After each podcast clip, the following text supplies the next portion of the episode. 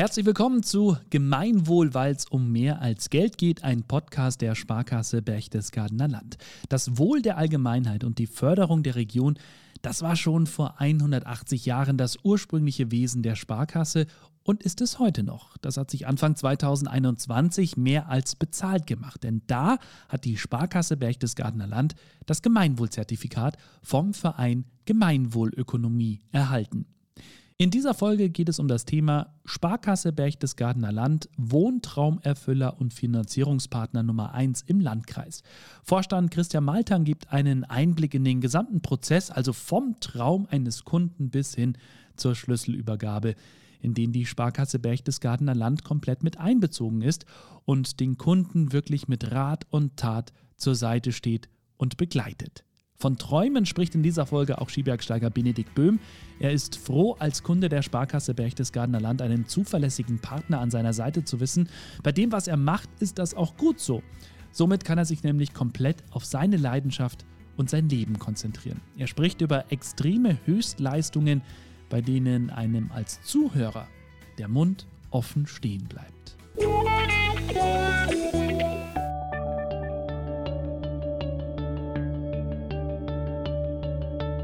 Ja, hallo, mein Name ist Christian Maltan. Ich bin Vorstand bei der Sparkasse Berchtesgadener Land. Ja, wir sind in einer neuen Podcast-Folge, die erste im Jahr 2022. Heute das Überthema, ich sag mal so, wie wir uns das vorher überlegt haben: Sparkasse ist Wohntraumerfüller und Finanzierungspartner Nummer 1 im Berchtesgadener Land. Wie erklären Sie das einem Kunden, beziehungsweise können wir das an einem Beispiel festmachen? Das kann man an einem Beispiel festmachen. Wohntraumerfüller sagt ja aus, die meisten Menschen machen das ja nur einmal im Leben, dass sie sich den Traum erfüllen, ein Haus zu kaufen oder eine Wohnung zu kaufen und äh, machen viel dafür, ähm, opfern vielleicht was dafür, sparen dafür. Und äh, diesen Traum dann wahrzumachen am Ende mit einem Kredit von der Sparkasse, mit einer Finanzierung von der Sparkasse, ähm, das ist eine unserer Stärken. Da haben wir sehr gutes Beraterteam, äh, Beraterinnen und Berater, die sich nur mit dem Thema beschäftigen, die schon alle hunderte von Baufinanzierungen verwirklicht haben und sich deswegen natürlich toll auf die Kunden einstellen können.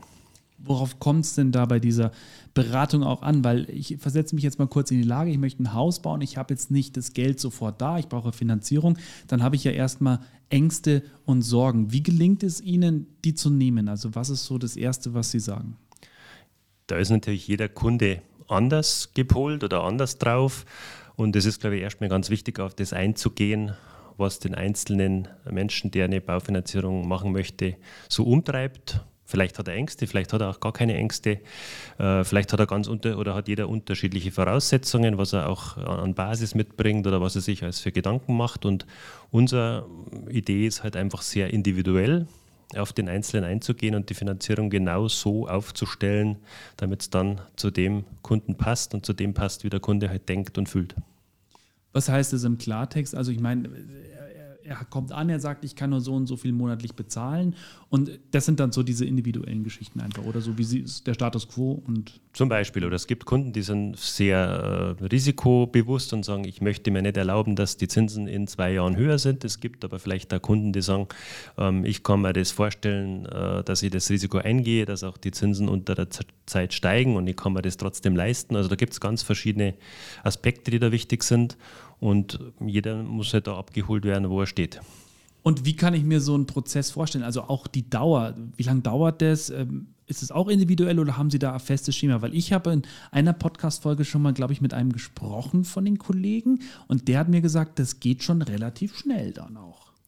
Ist, finde ich, ja ganz wichtig, weil wenn man so einen Traum hat als Kunde, dann möchte man natürlich auch äh, zügig erfahren, ob sich dieser Traum auch äh, wahr werden oder wahr machen lässt. Und äh, unsere Mindestanforderung ist eigentlich, dass man, wenn ein Kunde mit dem Wunsch auf uns zukommt und sagt, ich hätte da mal einen Beratungsbedarf, dass wir spätestens nach drei Tagen einen gemeinsamen Termin haben. Und in der Regel, äh, wenn wir alle Informationen beisammen haben, da gehen wir normalerweise ein paar Anhaltspunkte raus für den Kunden, damit er uns dann da versorgen kann, dass man den Termin vorbereiten kann. Und dann äh, kriegt man in aller Regel in dem Beratungstermin auch eine Entscheidung mitgeteilt, also klappt es oder klappt es nicht oder unter welchen Voraussetzungen schafft es. Gibt es denn auch so Fälle, dass Sie im ersten Moment sagen müssen, das funktioniert aktuell nicht und können Sie dann auch Tipps geben, beziehungsweise ihm in irgendeiner anderen Weise helfen?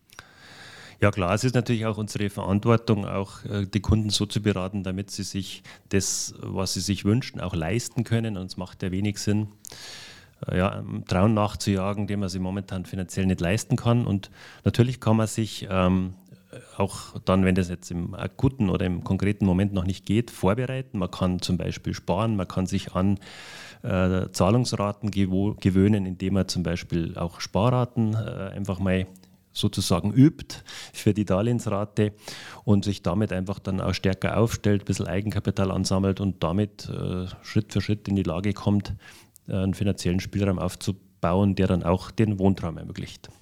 Das Wunderbare ist ja, dass der Kunde derjenige ist, der im, im Vordergrund steht, beziehungsweise der in diesem Prozess ja der wichtigste ist. Wie erfüllend ist es auch für Sie, beziehungsweise für, für Ihre Mitarbeiter, wenn so ein Wohntraum am Ende in Erfüllung geht? Das ist natürlich eine tolle Motivation für unsere Beraterinnen und Berater. Und wir machen zum Beispiel eines, wenn man jetzt dann äh, mal diese Baufinanzierung abschließend begleitet hat, das Haus zum Beispiel steht, ähm, der Kunde voller Stolz äh, dann auch davon berichtet, dass jetzt alles fertig ist, man vielleicht die letzten Euros ausbezahlt hat, um die letzten Rechnungen zu bezahlen, dann gehen unsere Beraterinnen und Berater, die die Finanzierung begleitet haben, auch mit raus und schauen sich das Haus an und haben dann natürlich auch tolle Momente mit freudestrahlenden Kunden, die sich freuen, dass das jetzt so gelungen ist. Und das ist auf jeden Fall ein tolles Gefühl, wenn man da mithelfen konnte, auch als Sparkassler. Wohntraumerfüller ist natürlich so eine Sache, aber es gibt natürlich auch viele weitere Möglichkeiten. Ähm, ich denke jetzt da an ein Auto, ich denke an Urlaub. Spielt das auch da alles mit rein? Ja klar, ich denke, es ist ja auch wichtig, es mag einen Kunden geben, der sagt, ich möchte mir einen Wohntraum erfüllen. Ich habe aber auch noch andere Träume. Ja. Kann man das vielleicht unter einen Hut bekommen? Kann man vielleicht den Wohntraum auch so dimensionieren, dass anderes noch Platz hat? Also vielleicht hat jemand ursprünglich den Traum, dass er ein Haus hat. Äh, vielleicht sagt er, eine Eigentumswohnung, die ein bisschen günstiger ist, ist eine Alternative und dafür kann ich mir Urlaub leisten oder ein schöneres Auto. Also es ist, glaube ich, ganz wichtig, eben in diesem Beratungsprozess auch diese Dinge alle ins, in Betracht zu ziehen, damit es halt am Ende auch wirklich so ist, dass der Kunde an seinem Traum auch Freude und Spaß hat.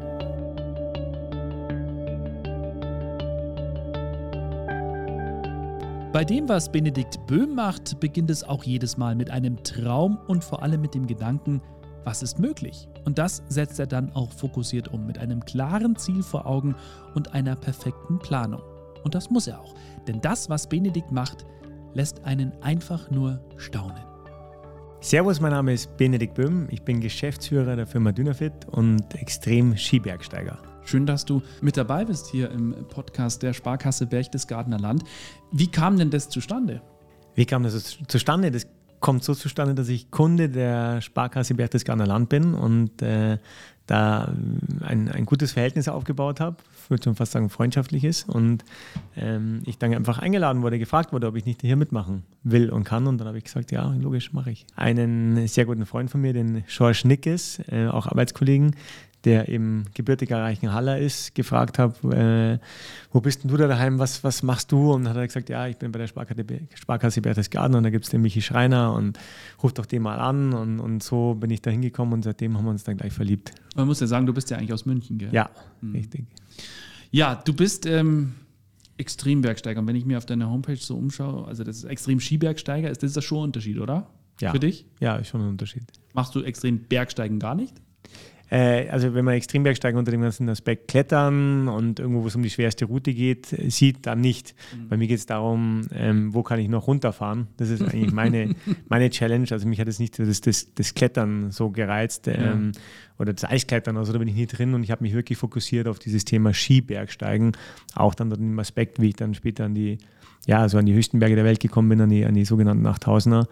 Und da ging es ja auch um diesen Stil. Ähm, deswegen eben auch, müsste man fast sagen, ähm, Speed Skibergsteiger ging es ja auch darum, diese 8000er so schnell wie möglich zu machen. Nicht aus, aus Gründen, dass wir irgendwelche Rekorde aufstellen wollten, sondern weil wir eigentlich unser Risiko in dieser Todeszone äh, minimieren wollten, indem wir nur kurze Zeit da oben sind. Also wir sind ohne künstlichen Sauerstoff gestiegen, ohne Sherpa, aus eigener Kraft vom Basecamp und hatten eigentlich so ein bisschen den Skitouren-Rennlauf, der hier so im Berchtesgaden zumindest in Deutschland auch so, ähm, sagen wir mal, eine Hochburg ist oder die Hochburg, würde ich fast sagen. Und, äh, und das hat mich so fasziniert, diese Sportart, weil ich eben auch Skitour-Nationalmannschaft war, wo übrigens der Schorsch Nickes auch war, daher kennen wir uns. Mhm. Und ich dann gesagt habe, okay, kann man das denn, können wir nicht probieren, das auf die höchsten Berge zu übertragen, also diese Methodik. Und so ging es ihm darum, dass wir gesagt haben, können wir nach 1000 in 18 Stunden oder 24 Stunden besteigen und dann auch wieder mit Ski abfahren. Und die Ski waren vor allem ein, ein Absicherungselement, dass wir ähm, auch schnell wieder nach unten kommen, wenn eben irgendwas schief läuft. Und das war eigentlich so der Punkt. Ich frage mal ein bisschen provokativ, weil ich letztens auch mit Philipp Reiter gesprochen habe, der auch mir erzählt hat, wie er zum Trailrunning kam. Ähm, ist dir das normale Rauf und Runter zu langweilig gewesen? Das normale im Sinne von ohne Ski? Oder? Na, schon mit Skiern, aber dass du dann sagst, jetzt mache ich halt die 8000er und, und gehe da rauf ohne Sauerstoff. Ja, also. Ist ich jetzt nicht so alltäglich. Nein, ich komme aus dem Leistungssport. Ich habe, also man kann, könnte man jetzt so banal schon so sagen, ja. Ich komme aus dem Leistungssport Skilanglauf. Ähm, also habe das wirklich wettkampfmäßig betrieben als Kind und, und, Jugendlicher. Und tatsächlich war das so, dass mich diese Leute, also wie ich dann das Skibergsteigen entdeckt habe und dass man diese Loipe verlassen kann und dass es dahinter eben auch noch viel mehr gibt. Und das war für mich schon ein ganz wesentlicher Faktor. Und dann auch die Alpen irgendwann mal, also unsere Infrastruktur, die ja tiptop ist, zu verlassen und zu schauen, was kommt nach Mont Blanc, was, was gibt es denn in Südamerika, was gibt es denn im Himalaya und so. Das war schon so, dass ich, da war es dann weniger die Langweile, weil man da, da also man kann sich auch in den Alpen, wird es nicht langweilig werden, so ist es nicht. Aber es war eher das, das mich interessiert hat, was ist möglich. Also auch schon unter dem Leistungsaspekt ähm, geht es. Und da ist es natürlich eine ganz andere Dimension, einfach vom Sauerstoffmangel. Man muss sich vorstellen, da oben auf 8000 Metern oder so ab 7500 Metern spätestens hast du 20 Prozent des Sauerstoffgehalts, den du hier hast. Also 20 Prozent, wenn du hörst von, von Covid-Fällen, also bei 20 Prozent Sauerstoff, da, da, sind wir normalerweise mausetot. Also insofern, so geht es uns da oben auch. Wir, wir sterben früher oder später da oben auch, eher früher wie später. Und daher war das einfach noch nochmal eine, eine ganz besondere Herausforderung, die mich halt, die mich, die mich schon gereizt hat. Auch dieses Abenteuer natürlich gemischt und aber dennoch auch sich da so ja, dem auszusetzen. Also da gehört ja auch alles drum rum, in solche Länder zu gehen wie Tibet, Pakistan, Nepal. Und ähm, da muss man auch körperlich einigermaßen gut drauf sein und auch einiges wegstecken. Also Kälte, Nässe, ähm, schlechtes Essen, schlechte Ernährung über, über die ganze Zeit, auch, auch, auch allein sein, weißt du, irgendwo da, irgendwo in the middle of nowhere, nie ist es komfortabel, also keine Dusche, ähm, dreckig und so weiter. Also es ist nicht, es ist jetzt nicht, äh, soll ich sagen, der normale Hotelurlaub. Nur, dass ich es richtig verstehe, das heißt also, du versuchst oder du machst es tatsächlich nur auf Skiern hoch oder musst du auch mal abschnallen und normal gehen? Also normal in Anführungszeichen. Nein, meistens müssen wir an diesen, an diesen hohen Bergen, zumindest ähm, können wir die Ski ganz selten mhm. anschnallen. Mhm. Deswegen ist da auch kein Mensch mit Ski unterwegs. Das sind ja keine klassischen Skitouren, wie man sich das hier vorstellen kann, sondern ja. ähm, es sind halt meistens sehr steile Berge. Also es gibt keinen 8000er, wo man sagt, das ist jetzt ein toller Skiberg. Ähm, ganz und gar nicht, sondern die sind alle irgendwo absturzgefährdet. Da sind überall Gletscher.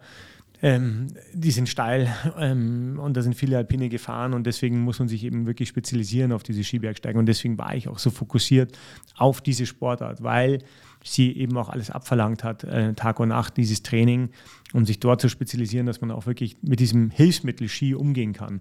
Und deswegen ist auch fast eben niemand mit Ski unterwegs, weil ähm, ja, weil man schon dieses Trainingsgerät Ski dann verdammt gut beherrschen muss, ja. dass es dann wirklich effizient ist. Aber wenn man es eben beherrscht, dann ist es tatsächlich effizient, weil wir ja keine Rückzugsmöglichkeiten haben. Also wir haben ja versucht, nonstop vom Basecamp anstatt von Lagerketten ähm, also nonstop mit weniger wie nichts so ungefähr, dort zu starten mit sechs Kilogramm Gesamtgepäck, inklusive Skischuh, Trinken, Essen und so weiter und versucht einfach nonstop diesen, diese, diese höchsten Gipfel zu erreichen und dann halt mit Ski auch wieder abzufahren. Also es war einfach vor allem ein strategisches Hilfsmittel, auf das wir uns spezialisiert haben. Ähm, ich weiß noch, dass wir uns immer gegenseitig gesagt haben, wir fühlen uns wohler auf Skikanten als auf Steigeisen. Mhm. Ja. Aber die Aufstiege musst du, musst du, dir so vorstellen, dass wir da tatsächlich ähm, meistens mit Steigeisen unterwegs sind und auch Pickel mhm. und die Ski sind eigentlich immer im Rucksack. Mhm. Und dann bis zum Gipfel aber schon auch, oder? Ja, ja, logisch. Also es ist jetzt nicht so, dass ihr dann mittendrin sagt, so jetzt reicht, nein, nein, jetzt fahren wir wieder runter. Also nein, nein, das haben wir schon äh, gemeinsam natürlich, dass, dass tatsächlich nur der Gipfel zählt und dass man, also mm, ja, dass, dass man natürlich äh, versucht, bis zum Gipfel zu kommen. Ja. Bin auch immer wieder mal umgedreht, auch keine Frage, weil mhm. wir ähm, ja, weil wir ja vor allem auch überleben wollen, aber auf der anderen Seite ist es auch immer der Spagat zwischen, zwischen diesem unbedingten Willen, den man braucht, weil alle Körperfunktionen schreien ja danach, zumindest bei mir, dass man aufhört, dass man ja. umdreht, dass man äh, am Ende ist, dass man eigentlich stirbt. Also der Körper ja. spürt ja, dass das keine natürliche Umgebung ist, sondern eine, heißt ja nicht umsonst Todeszone. Und auf der anderen Seite, ja, muss man schon noch den klaren Kopf haben, wo man sagt, okay, wo ist wann Schluss, wo ist es dann vielleicht zu gefährlich und wann ist dann auch mal ähm, Zeit umzudrehen. Und ich glaube auch in so einer Höhe, da ist ja die, die Gefahr, dass man diesen Punkt einfach nicht mehr erkennt oder erkennen kann oder man ist mehr fähig dazu, das zu erkennen. Jetzt drehe ich lieber um. Ich glaube, da braucht man dann auch um sich herum jemanden, oder? Ja, beides, aber vor allem braucht man auch eine, eine sehr klare, strukturierte Planung, die wir anfangs nicht hatten. Also man muss auch hier gut vorbereitet da reingehen. 80 Prozent des Erfolgs ist ja Planung, die Planung, obwohl man ja auf Expedition ist. Also es gibt natürlich auch viele ungewisse, ungewisse, es gibt auch gewisse ungewisse. Also es kommen auch immer wieder spontane Dinge auf einen zu, die man dann flexibel ja, managen muss. Und das ist dann vielleicht diese anderen, sind diese anderen 20 Prozent. Wenn ich sage 80 Prozent des Erfolgs ist die Vorbereitung, dann sind die anderen 20 Prozent die Flexibilität. Aber am allerwichtigsten ist, dass man diese Regeln mit einer brutalen Transparenz ähm, und einer Professionalität im Vorfeld ausmacht.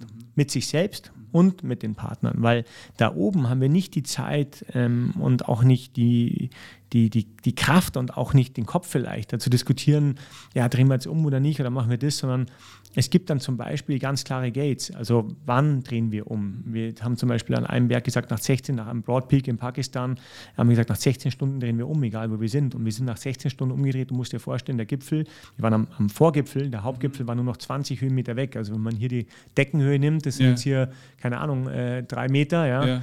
Ähm, dann nimmst du jetzt den dreimal, dreimal, was ist das, äh, sechs, ja, dreimal ungefähr. Dreimal, dann bist du irgendwie bei knappen 20 Metern. Also für einen Bergsteiger nicht mehr viel, aber es war halt eine, eine, ein schmaler Grat, vereist, felsig, äh, absturzgefährdet. Und wir wussten, wir total verschneiten. Wir hatten ja die Zeit auch verbraucht, weil wir spuren mussten. Mhm Schon zwei Jahre war niemand mehr am Gipfel und wir mussten uns da durchkämpfen. Wir sind umgedreht, zwei andere Bergsteiger sind weiter. Ähm, einer davon, den haben wir dann unten tot gefunden. Ja, da sind wir über die, über, die, ja, über die Leiche mehr oder weniger gestolpert. Also es ist dann ein schmaler Grat, wo man eben sagt, hey, da ist das Gate, das haben wir uns geschworen, wir wären viel lieber weitergegangen. Mhm. Aber wo man sich einfach selber sagt, nein, diese, das, das hat schon einen Grund, dass wir uns diese ja, Milestones einsetzen und dann ist da auch keine Diskussion und wir haben das miteinander sozusagen fast unterschrieben, ja, dass das Vertrag, einfach so ja. ist, ja. Und diese, diese Themen gehören dazu, aber auch das, wo ich viele Fehler gemacht hatte und was ich übrigens auch mitgenommen habe ins, ins Berufsleben, ins Berufsleben und, und auch in privaten Beziehungen, ähm, diese Dinge anzusprechen. Und oft scheuen wir und Menschen uns ja davor, wenn so Erwartungshaltungen auseinandergehen, das, das zu konfrontieren und uns selbst damit zu konfrontieren oder den Gegenüber. Aber deswegen meinte ich eben Professionalität. Professionalität. Also diese brutale Transparenz mit Professionalität, weil diese Dinge müssen ausgemacht sein. Geht jeder dasselbe eigene, jeder das gleiche Tempo oder nicht? Äh, dreht man um, wenn, wenn, äh, wenn einer umdreht oder nicht? Äh, ist es ein Gipfelerfolg, wenn einer an den Gipfel kommt oder nicht? Und da waren schon Dinge, die ich da auch eben falsch gemacht habe und da, äh, wo ich mir geschworen habe, nein, die müssen angesprochen werden und so versuche ich es auch im Geschäftsleben ähm, zu handhaben, dass ich zwar gut reflektiert, aber dann auch sehr klar versuche, die Dinge anzusprechen ja. und man fühlt sich danach immer besser. Ja. Und vor allem, es läuft dann auch. Ja. Also deswegen ist das so wichtig und dazu gehört auch ein bisschen, bisschen Mut, auch ein bisschen Selbstführung und natürlich auch Führung ähm, dieses Gesprächs und, und dieser Stakeholder. Ja. Ähm, bevor wir da gleich nochmal drauf eingehen, vielleicht mal so der schönste Moment. Also du hast gerade gesagt, so 16 Stunden. Äh, jetzt gehen wir mal davon aus, ihr seid am Ende am Gipfel. Ist das das Gefühl, das schönste Gefühl oder ist es dann die Abfahrt für dich persönlich? Also man muss jetzt auch wieder sehr unterscheiden zwischen einem 8000er und, und äh, einer, einer, tollen Erfahrung in den Alpen, ja, wo man auf dem Gipfel ist und man weiß, man hat es geschafft und die Abfahrt ist eigentlich Agmade Wiesen. Mhm. Ähm, das ist am 8000er natürlich nicht so. Da war das oft der Ausgangspunkt für mich. Also erstens mal ähm, sterben die meisten Menschen statistisch an diesen höchsten Bergen im Abstieg. Mhm. Also das heißt, die, der Abstieg ist nochmal eine absolute Tortur, der ist eben nicht Enigmale Wiesen. Mhm. Und die Abfahrt das ist nicht wie in den Alpen, wo man da locker runterschwingt, sondern eben absturzgefährdet. Man muss, man springt von Kante zu Kante mit 20 Prozent des Sauerstoffgehalts. Man muss sich extrem konzentrieren. Wir fahren oft ein Gelände ab, weil wir eine andere Aufstiegsroute gewählt haben, als wir eben tatsächlich abfahren. Mhm. Konvexes Gelände, das heißt, du siehst gar nicht, was da kommt, weil es ja. so steil ist. Spalten, ähm, Lawinen, also da sind Dinge, wo absolute Konzentration gefordert ist. Insofern war ich am Gipfel nie entspannt, mhm. sondern war im Gegenteil immer noch noch total angespannt und hatte mich total fokussiert auf die Abfahrt, weil ich wusste, der äh, Gipfel ist erst geschafft und der Erfolg ist erst da, wenn ich auch wieder heil und lebendig und auch die anderen wieder unten bin. Also insofern war das was ganz anderes. Also äh, das kann man nicht vergleichen, das sind dann wirklich unterschiedliche. Ja. Man weiß zwar, man hat jetzt einen großen Meilenstein geschafft, ähm, aber die Route ist noch lange nicht vorbei. Ja. Ähm, mit, mit der Kraft, die dann noch verblieben ist, dann da, da runterzufahren, was ist dann in dem Moment das Entscheidende? Mindset hauptsächlich? Oder geht es nur ums Überleben? Jetzt mal ganz grob mm, gesagt. Ich will jetzt nicht sagen, ums Überleben. Also natürlich auf eine gewisse Art schon, auf eine gewisse Art schon ja. aber so kam es mir nicht vor. Also gibt es dann andere Situationen, wo es wirklich ums Überleben geht. Aber es geht ähm, darum, wirklich die, die letzten Kräfte zu aktivieren, sowohl physisch als auch mental vor allem. Und äh, auch die Ängste zu überwinden. Also und das war schon auch ganz spannend, diese Synergien im Team. Also äh, ich habe gerade ähm, letzte Woche einen Professor gehört in, in, in äh, Stockholm, den ich zugeschaltet hatte, und der hat gesagt, diese großen Innovationen wurden oft weitergetrieben von, von Teams, also von Zweierteams. Ja. Und das ähm, zum Beispiel, ob das jetzt Steve Jobs und Steve Wozniak waren bei Apple oder, oder jetzt auch unsere BioNTech-Pärchen, äh, die, ja. da, die da die Dinge vorangetrieben haben. Und sowas bei uns auch. Wir, der, der Basti und ich hatten so eine Symbiose gefunden und hatten so unterschiedliche Stärken und Schwächen, die wir so gut kombinieren konnten. Und damit haben wir eine Einheit geformt, dass wir tatsächlich auch Ängste teilen konnten. Also ich war so der Aufsteiger, er war der Abfahrer. Und da war es natürlich eine Riesenhilfe für mich, dass er da vorgefahren ist und vorgesprungen ist und mir da einen großen Teil der Angst nehmen konnte, obwohl er mir nicht physisch äh, unter die Arme greifen, ja. gegriffen hat. Ja. Aber alleine dadurch, dass er diese Route geöffnet hat und so konnte ich vielleicht dann wiederum das Leadership in anderen Bereichen übernehmen und das war auch die Erkenntnis, dass man halt nicht in allem gleich gut ist und dass man ja. Stärken und Schwächen hat und dass man sein Ego dann auch ja, versuchen muss, da ähm, offen zu legen und auch seine Schwächen offen zu legen und sein Ego dementsprechend auch mal hinten anstellt, und so konnten wir Dinge meistern, die wir vielleicht ohne einander ähm, niemals geschafft ja. hätten. Ja. Du bist ja auch als Vortragsredner unterwegs. Ähm, wie schaffst du dann diesen Link auch in deinen Vorträgen oder generell, wenn du mit Unternehmen sprichst, von dem, was du erlebt hast, aufs Unternehmen umzumünzen? Also wie gelingt dir das? Was ist so das, das Wichtigste aus deinen Erfahrungen?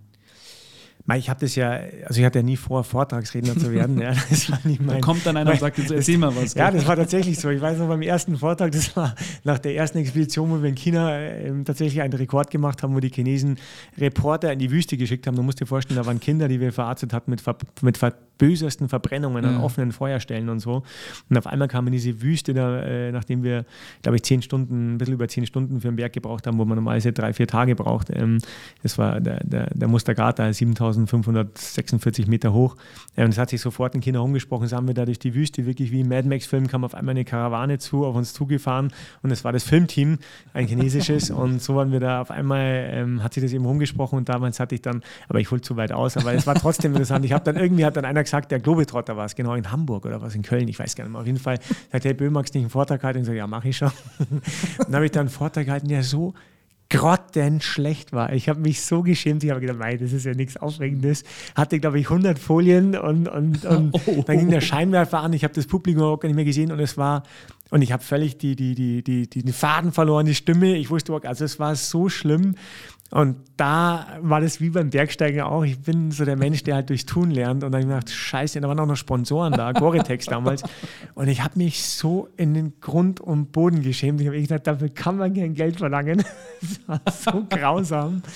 Naja, und dann lernt man so und dann auf einmal ähm, hat sich die Firma natürlich auch toll entwickelt. Die war seinerzeit insolvent, wie ich 2003 da angefangen habe und heute Skitouren gehen, glaube ich, braucht man hier nicht sagen. Und auch Dynafit stellvertretend vielleicht für diese Sportart hat sich toll entwickelt und ich dürfte geschäftlich viele Dinge ausprobieren. Der, der Inhaber, die Familie Oberrauch, hat mich da wirklich ähm, mit einem tollen Team äh, einfach machen lassen, mhm. was ich auch, auch gebraucht habe und entwickeln lassen. Und so hat sich das einfach entwickelt. Und natürlich waren da auch viele Dinge, die auch mal schiefgelaufen sind, aber dennoch haben wir ähm, ja von einem einzigen Skitourenausrüster sind wir inzwischen äh, ganzheitlich unterwegs und haben uns in viele Länder verbreitet und so weiter. Und äh, zu den Vorträgen, ich erzähle einfach nur das, was ich erlebt habe. Also mhm. ich habe geschäftlich war ich immer auf Expedition und ich war halt auch, ähm, ja, beim Bergsteigen in der Extremen und diese beiden Dinge haben schon viel miteinander gemeinsam. Ja. Also ich konnte von beiden Dingen profitieren, aber ich habe vor allem, muss ich sagen, aus der Extremen fürs Geschäftsleben gelernt und auch wie man eben mit Teams umgeht und wie man Extremen umgeht und diese,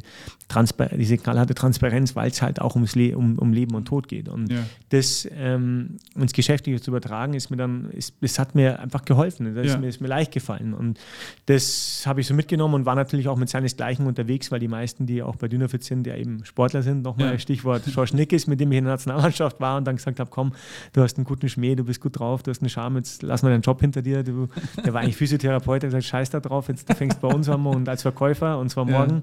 Und er hat gesagt, ja, was, nee, das geht. Und er hat gesagt, doch, das geht. Und jetzt geht's los. Dann haben wir die große Reibenzimmer gegangen und da haben wir das dann besiegelt äh, an, einem, an einem Sonntag. Und äh, ja, und so ging es halt los mit vielen anderen. Und so hat sich das immer so, so weiterentwickelt und angezogen. Und ähm, ja, und heute macht mir das großen Spaß und es ist auch ein großer, also ich lerne ja nicht nur, wie soll ich sagen, ich, ich versuche ja nicht nur den Unternehmen was mitzugeben, ich muss ja, ich traue es mich gar nicht sagen, ich lerne da auch wahnsinnig viel. Ich habe Einblicke in Unternehmen, groß und klein, in, in DAX-Unternehmen, in die, in die Vorstandschaften, aber genauso ähm, eben in Hidden Champions, in, in, in alle möglichen Bereiche, in, in, ja, in Bereiche, wo ich, die ich überhaupt nicht wusste, dass die überhaupt existieren und du nimmst ja bei jedem was mit. Also es gibt ganz unterschiedliche Firmenkulturen, es gibt ganz unterschiedliche Atmosphären, Energien, die da herrschen, äh, Herangehensweisen und äh, wenn man das noch schaffen würde, und das ist eigentlich meine große Vision, die noch so ein bisschen voneinander lernen zu lassen. Ja.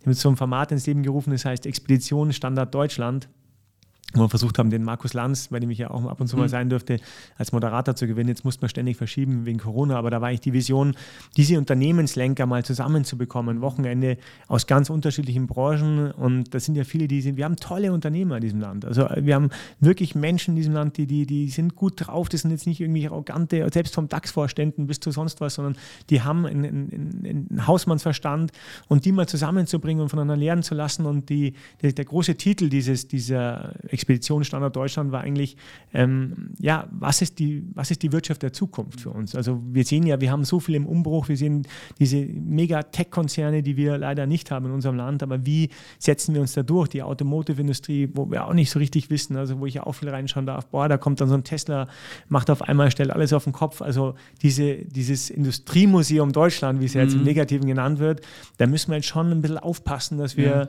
da nicht den Anschluss verlieren und dass wir da agil bleiben und dass wir hungrig bleiben. Ich glaube, ja. das ist schon so ein wesentlicher Faktor, weil ähm, ich sehe das nur auf meinen Reisen und ich darf ja da auch ja, in alle möglichen Länder schauen. Also da ist, da ist schon ein anderer Hunger, also da ist schon ja. ein anderer Ehrgeiz, die Dinge voranzutreiben. Und das ist sicherlich was, wo wir uns ja schon einen Tick weit neu erfinden müssen und da schauen müssen, wie kriegen wir da wieder die, die, die, ja. diesen Pioniergeist, den ja Deutschland durchaus hatte. Ja. Also wenn du zurückschaust ins 18. Jahrhundert und 19. Jahrhundert und da, ähm, ja, das wär, ist einfach so, so Dinge, die mich beschäftigen. Einiges. Ja. Wir könnten auch über so viele Dinge wahrscheinlich reden. Ähm, was, was, was ich gerne noch wissen möchte, wir sind ja hier im, im Podcast der Sparkasse Berchtesgadener Land. Inwiefern sind, ähm, ist jetzt so ein Partner auch wie die Sparkasse für dich wichtig? Also wir reden ja heute auch über das Thema äh, Wohntraumerfüller oder Expedition jetzt in deinem Fall. Wofür würdest du dich eher entscheiden? schwierig, oder? Nein, beides, weil das sind ja auch die beiden Herzen. Ich bin ja kein, ich war jetzt kein, ähm, wie soll ich sagen, ich, ich habe ja nicht das gemacht aus, aus äh, Adrenalin, ich war jetzt kein Adrenalin-Junkie, ja. sagen wir mal so. Ich habe das Abenteuer gesucht, aber ich habe jetzt nicht die, ich habe jetzt nicht die, den, die, diesen Todeskick gesucht oder so. Das war nicht meine Motivation. Es gibt tatsächlich andere, die, die haben diese Motivation und ich kann es auch irgendwo nachvollziehen, weil man fühlt sich danach natürlich wie nach einer Wiedergeburt, wenn man so dem, dem Tod, dem herausgeforderten Tod widerstanden hat. Ja. Ähm, aber ich habe dann auch lernen müssen, eben ganz offen über die Dinge zu sprechen, zum Beispiel was, also Versicherungen und so Zeug. Damit ja. habe ich mich nie beschäftigt. Aber ich glaube, ich war 25 als der erste Mensch, irgendwo auf einem 7000 an meinen Arm äh, gestorben ist und wo ich mir dann schon gedacht habe, scheiße, der, der, den gibt es tatsächlich, den Tod, gell? weil ich bin so aufgewachsen, wachsen, den gibt es gar nicht. Und wenn es irgendwie passiert bei der Uroma, dann ja. äh, wird es halt schnell weg, äh, schnell unter der Erde und dann hat sich die Sache erledigt, ja. weil in unseren westlichen Gesellschaften das eigentlich gar nicht so stattfindet. Und da habe ich einen viel natürlicheren, natürlicheren Umgang äh, mit dem Tod ja, entwickelt, würde ich sagen. Und da war dann eben schon auch klar, ein Teil dieser Verantwortung und auch natürlich jetzt mit drei Kindern und der Frau gegenüber und ähm, zu sagen, hey, wie stelle ich mich da auf und wie ist denn die Familie abgesichert. Ja. Und das war jetzt nicht nur wichtig wegen Expeditionen, aber überhaupt. Ja. Und da dann für diese ganzen Dinge einen Sparing-Partner zu haben, das war eigentlich mein großer Wunsch. Und das habe ich tatsächlich dann gefunden eben mit der Sparkasse Berchtesgaden und das sage ich genauso, wie es ist. Ich würde auch sagen, wenn es anders wäre. Ja. Und es sind halt immer die Menschen. Also, und das ist, glaube ich, der große Unterschied. Ähm, ich fahre gerne dann mal die Strecke nach, nach Reichenhall oder wie auch immer, weil man halt überall Menschen trifft, die, die, wo ich weiß, dass die das äh, im Zweifelsfall mir das, das das Richtige raten und jetzt nicht das machen, was vielleicht für sie am besten ist, sondern das raten, was sie sich vielleicht selber auch raten würden. Und das sind für mich diese menschlichen Beziehungen sind für mich ausschlaggebend und da so Sparing-Partner zu finden in allen Bereichen, egal ob es jetzt die, das Absichern ist, aber natürlich auch die Geldanlagen, ähm, die Finanzierungen, die dann später kommen, alle diese Dinge. Und da ist, ist, ist, ist das einer meiner wichtigsten Seilpartner inzwischen. Und das macht großen Spaß, dass man sich da auf Augenhöhe begegnen kann und äh, ja, und ganz offen spricht und, und dann auch mal sagt, nee, vielleicht super oder klappt halt auch mal nicht. Und da muss man sich wieder überlegen, mhm. wie, wie geht es weiter. Aber deswegen ähm, habe ich auch sofort Ja gesagt, weil ich ja. das total lässig finde, auch so Kunden einzubeziehen und ich habe auch kein schlechtes Wort gehört von ja. sonst jemand. Was ist so noch ein großes Ziel, das du dir gerne erfüllen möchtest? Viele, es sind tatsächlich viele. Okay, dann machen wir in dem Jahr. Also, ich kann nicht über alle reden, ähm, aber es gibt natürlich sowohl unternehmerisch als auch, als auch jetzt, äh, was die Berge angeht, schon noch, schon noch Ziele, die mich wirklich absolut reizen. Und natürlich hat man einen immer größeren Rucksack. Ja, also das ist natürlich schon so ein Punkt, der mich auch beschäftigt. Also Bucketlist. Oder? Genau, die, nein, die, die, nicht, ich meine jetzt eher so die, die, weißt du, du hast natürlich, das Unternehmen ist größer geworden, es ah, sind viel mehr Mitarbeiter, ja. mhm. du hast die, die, die Kids, die Family, du hast ja. das und hier und da. Aber ich glaube, auf der anderen Seite sind wir uns vor allem selbst verpflichtet, und zwar uns selbst verpflichtet, glücklich zu sein. Mhm. Weil wir werden es nicht schaffen, wenn wir es nicht für uns selbst sind, andere glücklich zu machen. Und nur dem hinterher zu rennen, dass man ihm sagt, ja, dem mache ich jetzt recht und dem mache ich recht und dem mache ich recht. Also so eine gesunde Form für sich selbst, die braucht man. Und, ähm, und das war auch damals für mich auch ganz klar und auch damals, wie ich, wie ich die Entscheidung getroffen habe zu heiraten, dass ich das auch ganz klar mache. Ich sage, ohne dieses Bergsteigen, der, ich kann versuchen, es zu unterdrücken, aber das ist so ein großer Teil von mir. Ich werde einfach ein unglücklicher Mensch werden und dann werde ich ja. auch kein guter Vater werden oder, oder, ähm, oder überhaupt. Und das, ich glaube, ich, da muss man sich schon selber treu bleiben und das dann so zu unterdrücken, ich glaube, dass das schlecht für einen selbst ist und auch für alle außenrum. Also insofern ähm, werde ich da nicht aufhören, meinen, an meinen Träumen und Zielen zu arbeiten. Das, das kann ich versprechen. Benedikt, danke schön, dass du heute mit dabei warst in diesem Podcast. Sehr spannend. Ähm, wir könnten zehn Folgen wahrscheinlich machen und wir, uns würde der Stoff nicht ausgehen. Äh, hat viel Spaß gemacht. Danke dir. Danke dir.